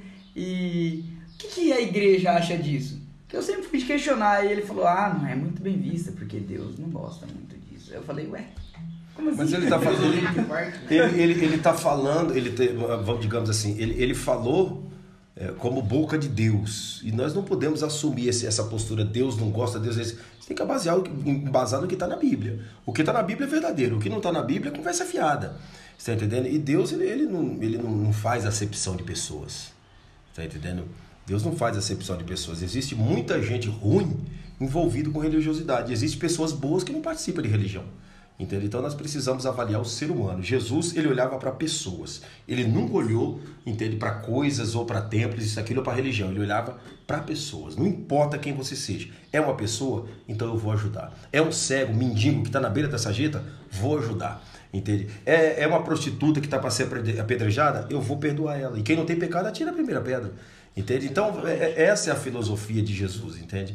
E é com essa filosofia que eu, que eu, que eu vivi, que eu convivo no meio de judeus e de árabes, entende? Uhum. Olhando para a pessoa deles, entende? Ah, mas Mohamed falou isso, isso aqui, deixa ele bobagem, rapaz. Mohamed já foi, o negócio é você, entende? O que infelizmente eu vejo muito na religião é a hipocrisia. Hipocrisia. Porque muitas vezes a pessoa se intitula parte de uma religião, só que não segue um terço do que a religião tá lá dizendo que é para seguir dentro da É um hipócrita. Dela. É um hipócrita. Se você fala uma coisa que você não é, você é um hipócrita. E é o que mais tem nos dias, nos dias atuais. Faço o que eu falo, mas não faço o que eu faço. Né? Isso nem, nem tanto nem na religião, isso é o... Em tudo. A sociedade, a sociedade, a sociedade é hipócrita. É isso que eu estou dizendo. A sociedade ela te valoriza pelo que você tem e não pelo que você é. E esse, esse costume não é só do brasileiro. Você que morou em outro país, você viu é do isso mundo lá. inteiro. É do mundo, principalmente lá. Lá é lugar religioso, né? As pessoas te julgam só no olhar.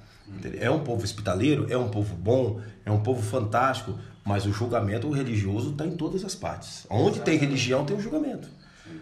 O, o, julgamento só não existe onde não tem religião. Aonde tem religião, tem julgamento. Ninguém vai ver o que você fez de bom na maioria das vezes, não. só o que você fez você de bom. Você pode acertar 100 vezes. Errou uma, a religião te condena.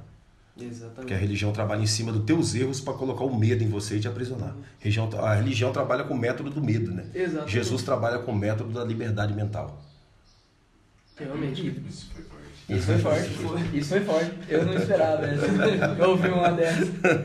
Eu queria fazer uma pergunta. Vamos lá. Já que você tocou no assunto. Quem tá falando é o nosso grande maestro gordura que não está aqui, porque quem está aqui é o Joãozinho. coisas de psicoativo. Não sei se você estudou sobre isso ou entende, mas o que você acha de usar, é, por exemplo, do ayahuasca para expandir a mente nessa questão de espiritualidade, religiosidade? Você acha que de boa? Eu, particularmente, eu, eu, eu como eu estou dizendo, eu falo embasado no que eu estudei, não no que eu usei. Eu, o Evangelho de Jesus, né, que, é, que é a bandeira que eu defendo, o Evangelho de Jesus, ele nos, nos inspira e nos ensina a nós procurarmos servir a Deus de uma forma natural. Tudo que altera o meu humor, tudo que altera é, o meu comportamento, isso, isso pode abrir portais e portas para forças malignas se apoderar da minha vida, uhum. sabe? Então, porque é, te deixa, sei lá, suscetível. Te deixa suscetível, te deixa é, vulnerável, né? Então eu, eu não conheço, eu não conheço, né? A, a, o, o, o, como eu posso dizer assim, o, o que acontece após o uso. Na prática. A prática. Eu só sei que dentro dos estudos, quem usa ayahuasca, o terceiro olho se abre, né? E dentro desse é, terceiro olho, dentro desse terceiro olho que se abre, você começa a ver e a ouvir coisas que você dentro da tua razão você não ouviria. E, e isso pode ser perigoso. Entendeu? Eu não sei, nós vamos, se eu oportunidade, tiver a oportunidade de estar aqui nessa mesa redonda no dia que o, que o, que o, que o xamã estiver aqui, nós vamos trocar essa ideia. Eu, eu acredito que isso é perigoso. Porque essa questão de você estar vulnerável espiritualmente vai de pessoas para pessoas. Tem pessoas que ele está vulnerável espiritualmente, mas ele consegue controlar a situação e, e, vamos dizer, sobressair. Já tem pessoas que ele se entregam a uma vibe de uma maneira tão vulnerável, densa. que densa, de uma, uma intensidade tão grande que ele pode entende? Dá lugar a, a, a, ao mundo tenebroso. Porque se o bem existe, o mal também existe. Dá lugar a um lado maligno e isso pode. Dentro da teologia, você chegou a estudar os dois lados? Sempre, tem que estudar os dois lados. Você já ouviu dizer de um livro que é Os Oito Infernos de Dante? Tem até um filme muito louco. Os Oito Infernos de Dante? É. Nunca li esse livro. Mas o que, que esse livro comenta? Sobre o quê? Os oito infernos de Dante. Oito, oito, oito, oito tipos de inferno? É, seria? é que seria. É, oito tipos. Tipo, cada categoria é um sofrimento hum, da humanidade. Hum. Seria oito, oito departamentos de tormento, digamos é, assim. É, isso. Entendi. Tem até um filme muito bom. E eles falam muito sobre história e eles vão em lugares que o filme se passa, tipo as paisagens são lugares religiosos. É que a Bíblia, a, Bíblia, a Bíblia dá dois espaços, dois, dois espaços de tormentos no inferno, como dois espaços de céu, né? dois espaços de tormenta. Aí, ele- aí ele, ele diz de oito, né? A Bíblia fala de dois, né? Então, como eu estou dizendo, eu tenho que falar do, do, do que eu creio que é o bíblico, Você né? sabe? Fala de dois. A Bíblia fala do, do, do Hades, que é o departamento do inferno, que aqueles que estão perdidos estão indo para lá no presente momento e ficando lá até o dia do juízo final, quando todos junto com Satanás serão lançados no lago de fogo, que é outro departamento do inferno, que se formam que Hades é um, o inferno é outro, como também tem o paraíso de descanso, que é que todos que estão salvos estão indo, e o céu, né, onde o Deus, o Deus Todo-Poderoso está, que é depois que a igreja subia, aquela coisa toda. Então, é, não foge esse- essa questão do- do- dos oito infernos de Dante. Não sei, eu teria que ler para saber exatamente se dentro desses oito que ele fala, se for fazer um resumo, não se resume em dois, É. né? Mas você tem esse, assim, perguntando do seu caráter, como você conhece muito religião, você estudou teologia, você se prende em ideias, um exemplo, tem uma série na Netflix chama Lucifer. Sim. Eu gosto dessa série, é muito legal. Sim. Você se prende isso, eu não vou assistir porque fala do Lucifer. Não eu, não, eu não assisto, não é porque fala de Lúcifer. Eu não assisto, vou dizer pra ti por que, que eu não assisto. Essa série é uma série muito real, tá? Muito real. Como o The Walking Dead. Tá? The Walking Dead é um, é um seriado que parece uma, uma coisa assim. nada a Chegamos ver. num assunto muito legal. que parece uma coisa nada a ver, mas o The Walking Dead está falando da sociedade. Tá? É uma crítica social. Os entende como- zumbis, os zumbis é a sociedade, tá? É a sociedade tentando viver uma vida normal, mas preso, preso pela política, preso pela religio- religiosidade, preso pelo materialismo, preso por todo o engano que está por volta da sociedade comum. A sociedade comum são os zumbis. A questão de ver por uma outra E ótica. por outra ótica, a sociedade comum são os zumbis. Quando você fala do filme de Lúcifer, por que, que eu não assisto? Porque o filme de Lúcifer tá enaltecendo a Lúcifer, tá exaltando a Lúcifer. No filme de Lúcifer tem, tem, tem, é, é, tá, tá entronizando ele, tá colocando ele como um personagem que, Que a galera vai achar legal. Que, que ele é um cara legal e ele não é legal, entende? Ele não é legal, ele é o inimigo de Deus, entende? Ele é o, é o destruidor de tudo de ruim que existe nessa terra, vem por ele. Mas você fala que, tipo, a série pega um lado. É que anima muito, mas anima em questão de, tipo, dá muita característica Você- boa pra você- galera gostar, né? Você lembra do nome dos personagens do filme de Lúcifer? É a Menadiel, é o irmão. Alguém mais aqui assistiu? Me dá um réu? Não, não Não, assisti. lembro os nomes. Tem a. Tem um demônio que chama. Que é uma mulher. não- não. Lilith. Não, Lilith. Lilith aparece, aparece. não Lilith engano. aparece. Lilith ap- Maisie Queen. é Mazikin. Aí a Menadiel é o irmão. Ah, não. Aparece o Gabriel. Gabriel. A Gabriel. Tem um irmão gêmeo de, de Lúcifer. Tem a- O Miguel, a né? mãe, a mãe, a mãe dele. A mãe dele aparece. Tem Azazel, esses, esses, esses. Azazel apareceu, foi citado já. Pois é, todos esses aí são anjos caídos que caiu junto com Lúcifer na rebelião contra Deus. Mas Todos Miguel esses. não é o braço direito? A a Menadiel também não é o tipo o protegido de Deus? Não, a- a- na realidade a Bíblia cita dois arcanjos, Miguel e Gabriel. Dois arcanjos. Miguel, arcanjo guerreiro, Gabriel, arcanjo mensa- mensageiro. São os dois que são citados na Bíblia. Os outros que são citados, que em filmes, isso aquilo, são invenções, entendeu? Invenções da religião, mas não está na Bíblia. Então, Por isso que eu estou dizendo, eu falo do que está na Bíblia, né? Aham. E, e é o que está. E, e o filme de Lúcifer é, um, é, um- é uma. Eu nunca assisti, eu não posso falar do É que vi. mostra, mostra ele, é, até eu fui eh, pesquisar um Mostra ele como um e cara fala, bom. Não, é que fala que o, o Lúcifer, né? O diabo, ele vem numa personificação bonita e charmosa e ele fala com você de um jeito que te convence a fazer as paradas. Sim. E é o, é o exato que mostra, o cara é, porra, bonitão, chega de conversível, os caras... Mas o, o ponto da, da série é porque ele enjoou mesmo do inferno. É, o ponto da série não é enaltecer ele como uma pessoa boa, é mostrar que, tipo, é, mostra o lado dele da história. Tipo, mostra como que a relação dele com o pai, é, que ele ficou muito tempo no inferno, aí ele resolveu tirar umas férias na Terra, então ele subiu e só tá curtindo a vida aqui. Então, pega a parte de pactos, né, que são os favores, né, Chico? Sim. Que a galera... É, Ele- ele ajuda a galera e a- Lúcifer, entendeu? É, e vão Ele deixar tem um favor. dele, mas só que, tipo assim, ele não veio pra fazer mal, ele veio pra se divertir. É, ele veio Esse pra é curtir a ponto. vida dele. E é o que ele está fazendo na Terra, ele está se divertindo. entendeu? ele está se divertindo com as pessoas, entende? É, as pessoas não estão se divertindo, as pessoas estão sofrendo, Sim. mas ele está se divertindo. Entende? Não é uma mentira. Ele a, tá- a parte que é um ponto assim da série assim é porque tipo assim, ele começa a trabalhar no departamento de polícia. Então ele começa meio que, tipo, a ajudar a resolver crimes. Ele começa a fazer o bem. Entendeu? E ele, ele- tudo isso é verdade, ele tá resolvendo muitos crimes por aí. Você tá entendendo? Olha o Brasil, quanto, quanto crime que ele tá resolvendo através do Supremo Tribunal Federal. É uma pergunta, é uma pergunta, é uma tá pergunta muito, muito, muito viajada, às vezes pra quem é religioso e está assistindo, mas você não pensa que às vezes pode ter o lado dele? O lado positivo? Não, não, não o lado positivo, mas ele também tem uma história, porque a gente conhece Não, a ele tem dele. uma história, ele tem uma história. Só que a história dele é uma história que você, você vai tirar proveito da, da, da história dele para não fazer e não seguir o exemplo que ele tá dando. Entende? Porque quando você olha para uma pessoa, você pode, você pode pegar o exemplo dessa pessoa de seguir Só, só desculpa Ou- interromper, Sim. pra galera, é que a gente tem o pessoal do mimimi. Eu não sou satanista, galera, pelo amor de Deus. Vai ter o corte do Flow, vai ter o corte da House. Orlando enaltece Lúcifer. Não, pelo amor de Deus. Não, Você entendeu? Então, assim, ele- ele- você pode me perguntar assim, o que que, que, que, que Lúcifer, né? Que na realidade Lúcifer não existe mais. A partir do instante que ele traiu a Deus, ele deixou de ser Lúcifer, que quer dizer o detentor da luz, e passou a ser Satanás, um anjo caído. Então, o que que, o que, que nós aprendemos com ele? Nós aprendemos com ele a perseverar. Como assim? Ele é, ele é tão perseverante que ele não desiste de destruir pessoas.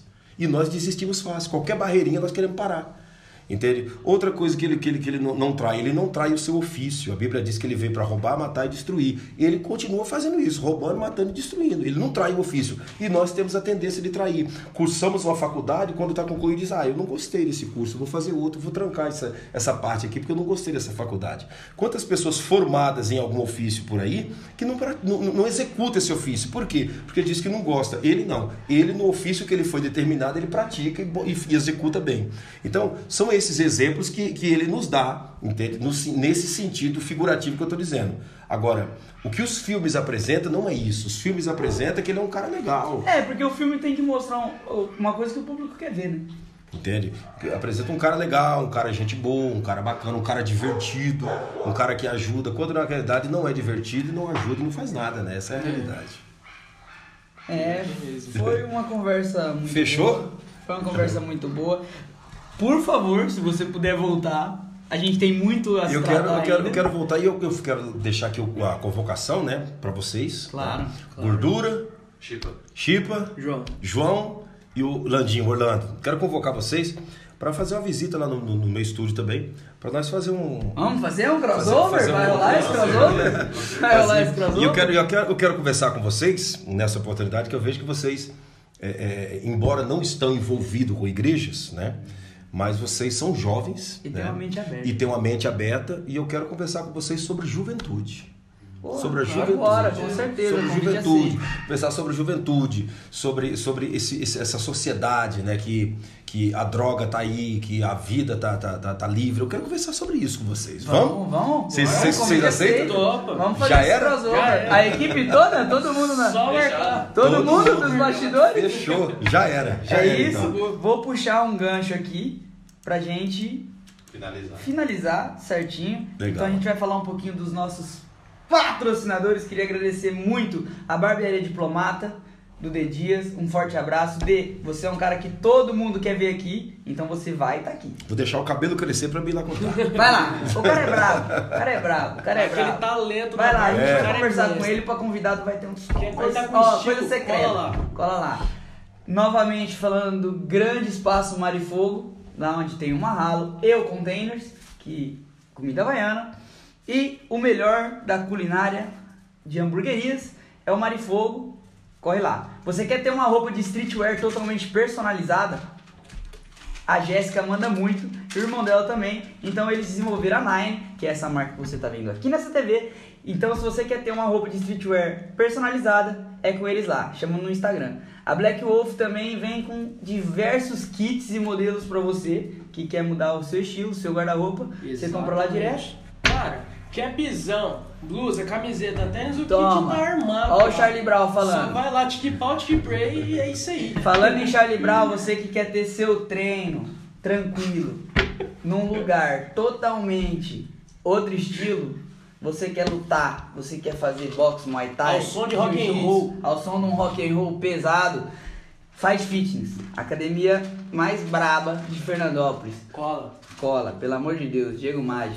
Se você é fumante, meus amigos fumantes, viciados em nicotina e tabaco, Empório do Fumo. Lá você vai encontrar tudo, tudo que você precisa para fazer seu tabaquinho de sexta-feira ou de todo dia. E os depende. melhores enfeites E também. os melhores E enfeites. acessórios. A gente tem uma marca por trás do nosso canal, que é a Yellow Design. Então, para qualquer trabalho de design gráfico, eles vão estar lá para te dar todo o suporte. É isso aí? É isso aí. Mais Esqueci algum? de alguma? Açaí Ah, da muito Vittar. grande. Infelizmente, o nosso grandioso menino propaganda Caian não tá aqui, Grande Big. grande Big, para fazer a sua propaganda. Mas um novo açaí que tá chegando com tudo por delivery, você vai receber um, eu já vou providenciar isso. É Eu o açaí aceito. La Vittar. Então, corre lá no Instagram também, segue os caras, estão começando com tudo. E não esqueçam de se inscrever no nosso canal, curte o vídeo, compartilha para toda a galera, ativa o sininho lá para ter mais notificação. Comenta. Comenta. Siga nas redes Siga sociais. nas redes sociais, Loudcast09 no Instagram. E as redes do Claudinei vão estar na descrição desse vídeo. Se você puder dar uma fortalecida, Com certeza. lives, vai conhecer todo Israel. Só seguir lá. Exatamente. É Pastor Claudinei Oliveira no, no YouTube e no Facebook MME, né? Dois M's e um E, Pastor Claudinei Oliveira. É, se quiser fazer um tour que você ir pra lá, tem como entrar em contato, tem alguma empresa? Sem dúvidas, você tem a Liberty Turismo. A Liberty Turismo. Abraço tá? pra Liberty Turismo. Alô, Se Liberty você Turismo. entra em contato com a Liberty Turismo, é o preço mais acessível do Brasil para você estar conosco. Você não precisará pagar o trabalho de guia turístico, porque eu faço o trabalho de guia para você gratuitamente se você for pela Liberty Turismo conosco, tá bom? Abraço pra Fechado? Liberty Turismo. Ó, é já já o Housecast fazendo um crossover com o nosso grande pastor Claudinei. E em breve, todo o elenco em Jerusalém. Imagina esse vídeo? Imagina esse vídeo? Tudo de shake lá. Pastor, muito obrigado Eu que agradeço. por aceitar o nosso convite. Obrigado, pastor. Vocês Vamos são- marcar Vocês o, são 10. o seu vídeo, né? Vamos, vamos, nós vamos marcar lá no, no nosso estúdio. Vamos embora. Vai ser, vai ser, vai ser fantástico. Muito obrigado. Obrigado a todos, convite. obrigado a toda a equipe de produção, obrigado a você que nos acompanhou até o devido momento. Um abraço a todos e viva Jesus! É isso aí. Valeu. Não esquece de se inscrever, hein? Valeu, tchau, tchau.